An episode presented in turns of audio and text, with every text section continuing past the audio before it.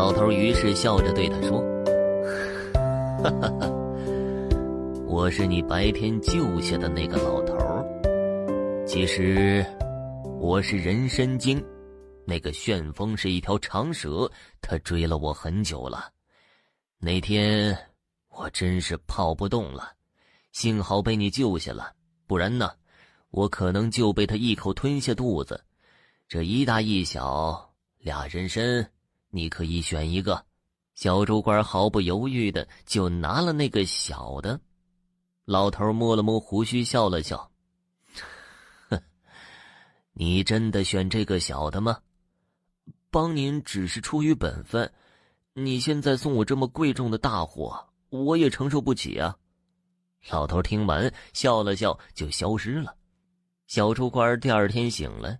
发现原来不远处真有一个二品叶的参，他把它挖出来包好，真的就下山了。这天呢，李家来了一个收参的老客，正在收参。老东家看到小猪官回来，于是问道：“给你注资了这么多年的米庄子，是不是都打水漂了？你这穷鬼，说你没有这个命，还非要去。”小猪官羞愧难当，于是想起了那个二品叶的身，递给老东家。老东家见这么小一颗，看都没看，就扔到小猪官的身上，还嘲讽道：“这么贵重的参，我可不敢要啊！”小猪官觉得无地自容。这时，收身的老客看到了这二品叶的小身，赶紧跑过来，拿起小身，越看越是心惊。请老东家拿来了一个大水缸，舀了一瓢水进去，然后将这颗小参放进了水缸，就听到轰轰山响。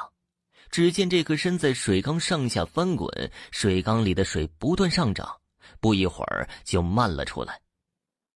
老客赶紧拿起这颗参，激动的说道：“宝贝呀，宝贝呀，这是传说中的龙参呐，无价之宝啊！”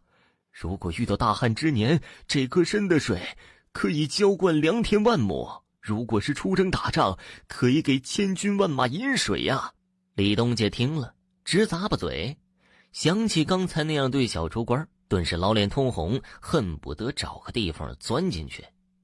不久后，老客带着小猪官进京，将龙参献给了皇上，皇上大喜，封他为五品逍遥员外郎。那老客也当了都统，小猪官其实早就喜欢上了李家小姐，刚回到李家就和小姐结婚了。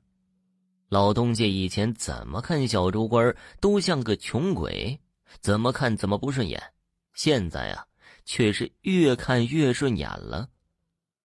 听众朋友，本集播讲完毕。